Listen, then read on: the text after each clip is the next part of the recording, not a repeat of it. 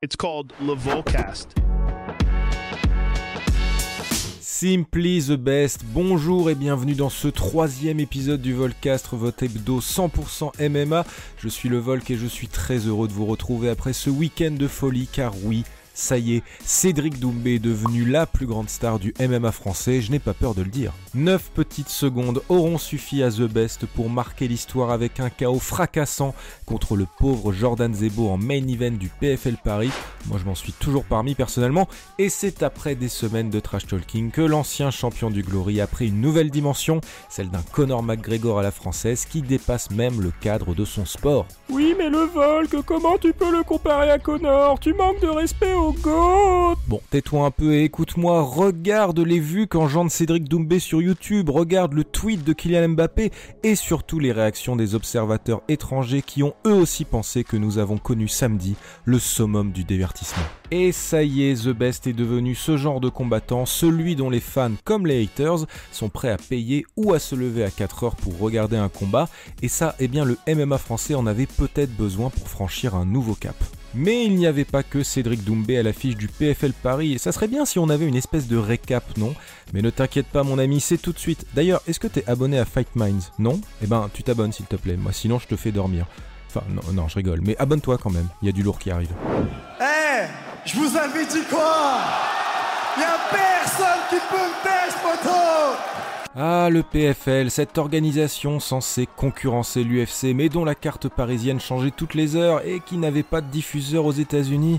Bref. Si le public parisien était venu en masse pour voir les combats d'Anthony Salamon ainsi que les débuts d'Abdul Abdouragimov et de Cédric Doumbé, la carte servait également de playoff pour le tournoi européen avec 100 000 dollars à la clé. Samedi, c'était l'heure des demi-finales et on connaît donc le nom de plusieurs prétendants au pactole.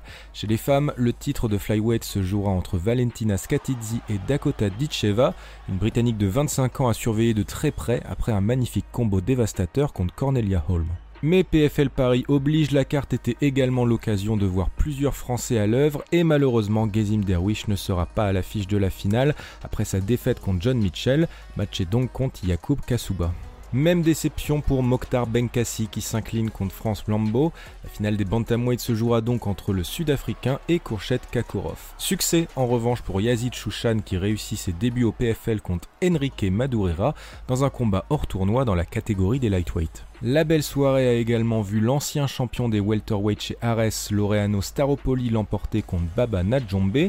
Une très belle performance pour l'Argentin, mais on n'oublie pas ce que t'as fait à Mika Lebou, Pépi. Hein. On n'oubliera jamais. Lui aussi était en demi-finale de sa catégorie. Le nordiste Anthony Salamon était opposé au phénomène Jacob Nedo chez les light heavyweight. Malheureusement, emporté par l'élan du public et par sa réussite en striking, le français s'est fait piéger par le slovène et doit concéder la défaite après un violent ground and pound. Un beau parcours quand même pour Anthony Salamon qui combattait, on le rappelle, dans une catégorie supérieure à la sienne, qu'il va, on espère, bientôt retrouver. Après des mois et des mois de feuilleton, Abdul Abdouragimov était enfin de retour dans la cage en common event du PFL Paris. Alors on s'y attendait un peu, le Lazy King a facilement battu Brad Wheeler, appelé en short notice après une longue période d'inactivité. Le français d'origine dagestanaise nous a encore une fois prouvé qu'il était l'un des plus grands combattants au sol au monde, avec un étranglement arrière de toute beauté. Alors la suite, Évidemment, le tournoi du PFL Monde dans la catégorie des lightweight, une première pour Abdul, et on espère une victoire à la fin parce que le mignon, eh ben, il le mérite le Lazy King. En plus, ça voudrait dire qu'on pourrait voir Abdul 4 fois dans une même année. Vous vous rendez compte?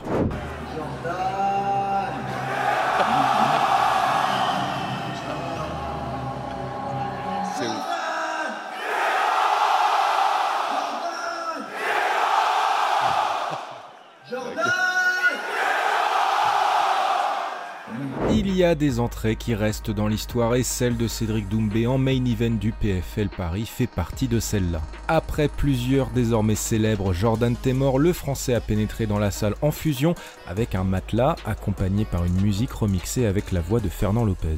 L'ancien champion du Glory ne s'est pas arrêté là puisque le Jordan Temor a une nouvelle fois résonné dans la cage à quelques secondes du combat. Ensuite, la cloche sonne, on se check et là, stupeur. Jordan Zebo envoie un high kick, Doumbé attrape la jambe, réplique par un low kick rapide et termine le combattant du MMA Factory avec un crochet du gauche. Extinction des feux, 9 secondes auront suffi devant un public en feu et plusieurs joueurs du Paris Saint-Germain, dont Kylian Mbappé. Alors quelle sera la suite pour Cédric Doumbé? Le tournoi des welterweight lui tend évidemment les bras, mais le PFL pourrait également conserver le combattant pour des super fights de ce genre, quand on voit l'engouement qu'il crée. Une star est née en France, mais aussi peut-être dans l'organisation américaine, en manque cruel de vedettes, même si Francis Ngannou et Jack Paul devraient y faire leur début en 2024. Il est maintenant temps de refermer la page du PFL Paris, c'est les news. J'ai un scoop pour vous. En début d'épisode, on parlait de Conor McGregor et les dernières annonces de combat pour les numérotés de l'UFC ont confirmé qu'on allait encore devoir attendre pour revoir l'Irlandais dans une cage. Pour Dana White, c'est clair, la mégastar fera son retour en 2024, certainement contre Michael Chandler, même si la dernière saison de The Ultimate Fighter opposant les deux combattants n'a pas eu le succès escompté. Pour rappel, Connor n'est pas entré dans l'octogone depuis le 10 juillet 2021 et sa fracture du tibia contre Dustin Poirier et les dernières images de l'Irlandais dans tous les bars du monde ne témoignent pas vraiment d'une grande motivation. En attendant, l'UFC pourra peut-être miser sur sa nouvelle vache à lait, Sean O'Malley, qui a récemment déclaré qu'il allait revenir en début d'année prochaine. De toute façon, pour moi, la nouvelle star de l'UFC, c'est Diego Lopez, mais bon, personne m'écoute. D'ailleurs, ça m'amène à la question de la semaine. Va-t-on un jour revoir Conor McGregor dans une cage et contre qui? Répondez dans les commentaires, on a hâte de vous lire.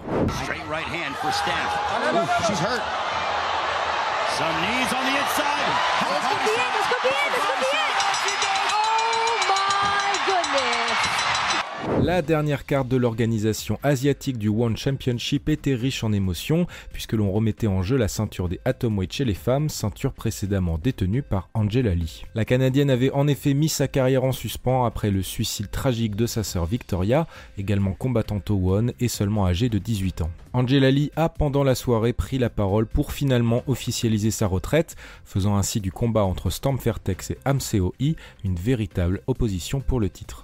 Et c'est finalement Storm Fairtex qui remporte la ceinture, une aubaine pour le One qui fait tout pour mettre en avant sa star thaïlandaise qui pourrait devenir une grande vedette du sport hors UFC. Pour Angela Lee, la suite sera synonyme de sensibilisation à la question de la santé mentale chez les combattants, la Canadienne et sa sœur ayant beaucoup souffert de dépressions multiples par le passé.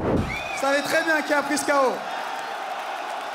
celui qui a pris ce KO, c'est celui qui frappe sa femme, qui frappait son ex-femme. C'est lui qui vient de prendre un KO. On revient un peu sur le PFL Paris puisque Cédric Doumbé a profité de son interview post-combat pour accuser son grand ennemi Fernand Lopez de violence conjugale. La réponse ne s'est pas fait attendre puisque le Parisien a publié le lendemain une interview du boss du MMA Factory où il admet les faits. On parle de coups portés sur son ex-compagne, sanctionné en 2018 par une condamnation de 4 mois de prison avec sursis. A voir ce que ces révélations auront comme effet sur le MMA français, dont Fernand Lopez est un acteur majeur depuis plusieurs années maintenant.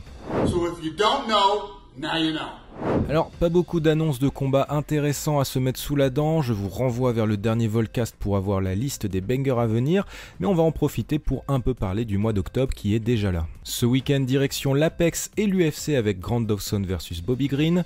Le 14 octobre, ce sera au tour de Sodik Youssouf contre Edson Barboza. Et puis, bien sûr, le 21 octobre, c'est l'UFC 294 à Abu Dhabi avec une main card déjà établie. On retrouvera Saïd Nurmagomedov contre Mouin Gafurov, le français Nassour Dinimov contre Ikram Aliskerov, Magomen Ankalaev contre Johnny Walker, Ramzat Chimaev contre Paulo Costa et bien sûr la revanche Charles Oliveira versus Islam Marachev pour la ceinture des lightweight. Et puis, vous savez quoi? Bah ce sera à 20h les amis, et oui, on va pleurer sur ce poulet, enfin, sauf si votre meilleur ami a décidé de se marier ce jour-là. oui, c'est de toi que je parle, Sofiane. Et je vous avais dit quoi? Eh bien c'était le Volcast, troisième épisode déjà. Déjà dit ce week-end, c'est UFC avec Grant Dawson contre Bobby Green, mais aussi les retours de Joe Pfeiffer, de Joaquin Buckley, de Drew Dober, de Yon Kutelaba, d'Alexander Hernandez, de Chris Gutierrez, bref, beaucoup de noms qu'on retrouve normalement sur des numérotés. Mais il n'y a pas que l'UFC dans la ville, il y a aussi le Bellator avec un magnifique casting pour le 300e épisode. Je vous parle de 4 combats pour le titre, Ousmane Nurmagomedov contre Brent Primus en demi-finale du tournoi des lightweight, Ryan Bader contre Linton Vessel, et chez les femmes, la légende Chris Cyborg contre Kat Zingano et Liz Carmouche contre Ilima Lay McFarlane. Et puis, ça sera l'occasion de voir les grands débuts du Tunisien Slim Trabelsi, ancien champion poids lourd de Arès et dont le départ avait donné lieu à un autre grand feuilleton comme seul le MMA français peut nous offrir. Sur la chaîne Fight Minds, mardi, deux analyses avec nos experts, une sur Grant Dawson contre Bobby Green et une autre mystère sur un combat très attendu par les fans français. Mercredi, c'est Coach Talk avec Chris et Aldric et dimanche, le débrief de l'UFC du week-end. Donc, je te le redis, abonne-toi, mets la cloche, souscris à Fight Minds si tu veux du contenu exclusif et comme ça tu pourras te la péter le matin à la machine à café. Quant à moi, je vous dis à lundi prochain pour un nouvel épisode. Moi j'ai plein de trucs à faire. Hein. Il y a la nouvelle saison de Kengan Ashura sur Netflix quand même. Hein. En attendant, dormez bien et surtout, n'oubliez pas.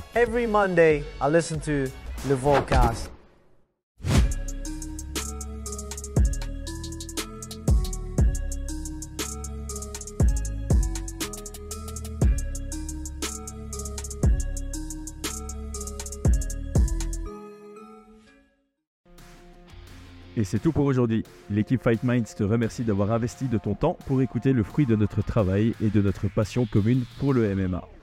Nous t'invitons à t'abonner à notre podcast et à nous mettre un petit 5 étoiles si notre travail te plaît, ça nous donnera toujours de la force. Et si tu veux donner un petit coup de pouce à notre projet, parle de nous autour de toi, ça contribuera à notre développement. Nous sommes également sur Twitter et YouTube, viens nous y retrouver pour échanger. A très vite pour plus de contenu sur l'art de la bagarre.